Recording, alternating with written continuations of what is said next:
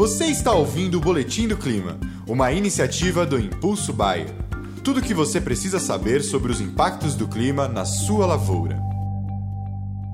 Bom dia a todos, aqui é Marco Antônio Santos, agrometeorologista da Rural Clima, e vamos para o nosso alerta agroclimático dessa quarta-feira, né? Hoje, dia 13 de outubro. Acho que a grande pergunta que todo mundo se faz é: cadê as chuvas que estavam sendo prometidas para minha região? De uma forma geral, uh, os últimos dias foram realmente marcados por chuvas em algumas áreas, como a gente pode ver aqui, ó né? houve previsões de chuvas, né? As chuvas até ocorreram. Quando a gente olha aqui os mapas de chuvas, ó, elas vieram, elas ocorreram entre os dias 10, tá vendo?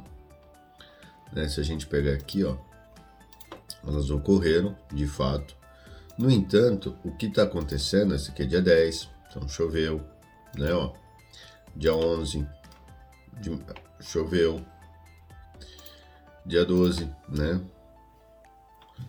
Chegou a chover.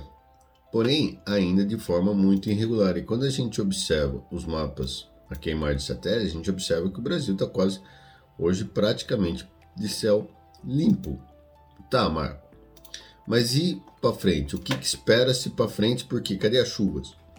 Eu solto plantio, não solto plantio da minha soja, café, cana de açúcar. Pessoal, hoje né, quando a gente olha os mapas, a gente observa que para essa quarta-feira, dia 13, há previsões de chuvas apenas para a região norte do Brasil. Né, assim, para a região ali do, do norte do, de Minas, Goiás, ali no, no PADEF, é, algumas áreas do, do oeste da Bahia, do Tocantins, do Piauí e do Maranhão. O restante do Brasil, céu aberto, com possíveis pancadas de chuvas no final da tarde, porque as temperaturas sobem, você tem umidade na atmosfera e é difícil esses mapas meteorológicos registrarem, conseguirem pegar essas chuvas. No entanto, a partir de amanhã, quinta-feira, um novo sistema avança sobre o sul do Brasil, levando muitas chuvas, até chuvas torrenciais sobre o Paraguai, partes do Rio Grande do Sul, de Santa Catarina e continua chovendo na, na extremidade norte ali do Brasil. E esse sistema, ele consegue, né, que vai se formar amanhã, essa frente fria, consegue se organizar melhor sobre o Paraguai, norte do Rio Grande do Sul, Santa Catarina e Paraná, e até mesmo sul do, do MS, sul do Mato Grosso do Sul, e começa a linkar com as chuvas. Lembra que a gente sempre comentou que as chuvas iriam começar a engrenar a partir dessa segunda semana de, de outubro, e é de fato o que está acontecendo. Né? Ainda de forma irregular, mas ela está acontecendo. E olha o que acontece no dia 16, né, ali no final de semana, que você já tem, né, na sexta-feira, não, na, no sábado, desculpa, no sábado, olha, você já tem toda uma linha de umidade, né, sobre o Brasil, desde o Rio Grande do Sul até o oeste da Bahia. E esse sistema começa a trazer mais chuvas, ou seja, as chuvas aos poucos ela vai ocorrer. O que vai ocorrer muito é isso daqui, ó. Então, ó, entra uma frente fria hoje, né, se forma uma frente fria no sul do Brasil, para-se a umidade, então os corredores de umidade agora ficam voltados mais para o sul do Brasil, né, por conta dessa da frente fria que chega, então muitas áreas aqui, ó, São Paulo, Paraná, São Paulo, Minas Gerais, Goiás, Mato Grosso, Rondônia, boa parte aí nada de chuvas, só que aos poucos essa, essa frente fria vai avançando e as chuvas vão ocorrendo no Brasil horas um pouco mais intensas, horas nem tanto, mas as chuvas vão ocorrendo. Diferentemente do que foi em 2020, que as chuvas não ocorriam de fato. Lógico, mas, mas Marco, as chuvas estão muito irregulares. Realmente estão muito irregulares, mas é fato que as chuvas estão ocorrendo e vão ocorrer ao longo das próximas semanas. E aí, quando a frente passa, abre-se novamente um buraco aqui, porque a frente vai avançando, o corredor de umidade vindo da Amazônia vai acompanhando esse sistema. Ó, agora ele está aqui, né, no, entre o Espírito Santo e o sul da Bahia, no, no, na semana que vem, ali na terça-feira da semana que vem. E aí abre até esperar uma nova frente se formar, ó, que está se formando aqui, ó. Demora um pouquinho, mais uns sete dias, e ela volta a chover, ó. Tá vendo? Você contar, mesma coisa. Então, de uma forma geral, o que a gente está vendo é chuvas regulares agora para essa segunda quinzena de, de outubro, como a gente sempre comentou com vocês, o plantio deslanchando rapidamente, o plantio da soja deslanchando rapidamente sobre o Brasil, né, em todo o Brasil, é, diferentemente do que foi ano passado. O produtor semeando aí 24 horas, se possível, né, correndo atrás da umidade, mas semeando. Café, umas melhora nas condições, cana melhora nas condições, hortaliças melhora nas condições por conta dessas chuvas. Lógico, as chuvas ainda estão irregulares, estão bem abaixo do que normalmente acontece, mas estão. Quando a gente olha, ó, olha quantos pontos vermelhos no mapa semanal de anomalia. A mesma coisa aqui, mapa. Só que quando a gente olha as chuvas no globo no, nos próximos cinco dias, ó, do 13 de hoje até 17, chove relativamente bem. Depois ela sobe, abre-se abre no sul do Brasil o tempo, né? E aí volta a chover no sul, abre um pouco o norte. Então você vai ter essa gangorra muito bem definida agora. E por que isso, mano? Porque o Oceano Pacífico está frio, bem frio nesse momento, como a gente falou. Tá a laninha já dando caras, ó. Na, nesse momento está com quase 0,7 de anomalia, hoje, isso dia 13, ó, 13 de outubro, com a medição da, da meia-noite, da, das 0 horas do Lu, tá? Então, a laninha.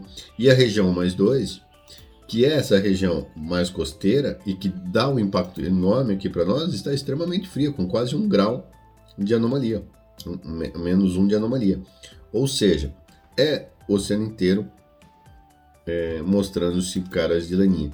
E quando a gente olha o Atlântico, que para nós é o principal, nesse momento ele está quente na, na, costa sul do Brasil e quente na costa, norte, na costa nordeste, ou seja, de polo positivo, dando condições realmente para que as frentes frias avancem e levem chuvas generalizadas, ó. Tá? As frentes frias passando. Então, mesmo você tendo um Pacífico frio, com caras de laninha, nesse momento, ou nesse mês de outubro e começo de novembro, o fato dessas águas estarem quentes vai levar chuvas. No entanto, quando a gente olha a diferença de temperaturas entre a semana passada e essa, a gente observa que, ó, vou até me tirar aqui um pouquinho, ó, que, o, que o Pacífico começa a dar caras um pouquinho de aquecimento, aquela coisa assim, aquecendo um lugar, aquecendo e resfriando no outro. Então seria uma laninha meio que modoc, uma, uma laninha falsa mas de uma certa forma, ó, o sul resfriando, isso tira um pouco a pressão da chuva generalizada sobre o Brasil. Por isso que não está chovendo tanto, principalmente aqui para o estado de São Paulo. Né? Que isso é péssimo para a crise hídrica. Tá? E quando a gente olha esse mapa que mostra essas águas aqui mais superficiais, é, mais, é, mais profundas, a gente observa que tem muita água fria ainda para chegar, e isso pode trazer problemas sérios aí para novembro e dezembro para o sul do Brasil devido a chuvas mais irregulares. No entanto, o que nos chama atenção é realmente o Atlântico ainda quente. Se ele se manter quente, ele anula esses efeitos do Pacífico e chuvas mais regulares, como os mapas estão mostrando. E agora atualizou ontem, no dia 12 de outubro, as projeções de laninha. Eles dão uma laninha aí é, todos aqui são os modelos, né? O, o NOAA ainda é o único modelo que está dando uma, uma laninha de, de, de moderada a forte intensidade, tanto quanto do ano passado. No entanto, quando você olha os modelos, as rodadas dos modelos, você observa que né, a composição deles, que é essa óssea azul, ele está dando aí uma laninha entre fraca, moderada intensidade tá? Mas eu acho que quem vai mesmo mandar será isso daqui. Enquanto isso daqui estiver quente, há chuvas no sul. Tá? E o problema do Atlântico ele é pouco previsível. Vamos aguardar, vamos acompanhar, porque você tem muitas manchas, isso está oscilando demais, o Atlântico está oscilando demais esse ano. Tá ali a hora que ele aquece, daqui a pouco você passa uns dois, três dias, você vê isso daqui se aquecendo novamente, daqui a pouco você passa, aí fica uma semana sem é, observando que uma semana ele volta a aquecer, volta a resfriar, volta a aquecer, então ele está. Mas o fato das águas não estarem num processo ou de aquecimento ou de resfriamento, muitas vezes tira a pressão das chuvas, como aconteceu esse final de semana. Tá ok? Então é isso, pessoal. Vamos ficar de olho. Tem muita coisa ainda para acontecer, mas é fato que as chuvas já estão ocorrendo.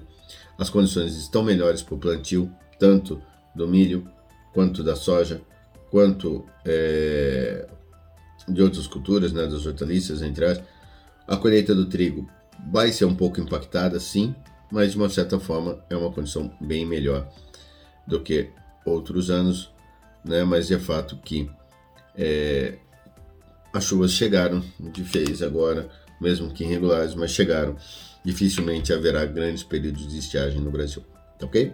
Um abraço a todos e até o nosso próximo data. E esse foi o Boletim do Clima, uma iniciativa do Impulso Bayer. As últimas notícias do Impulso Bayer sobre a previsão do tempo para sua lavoura.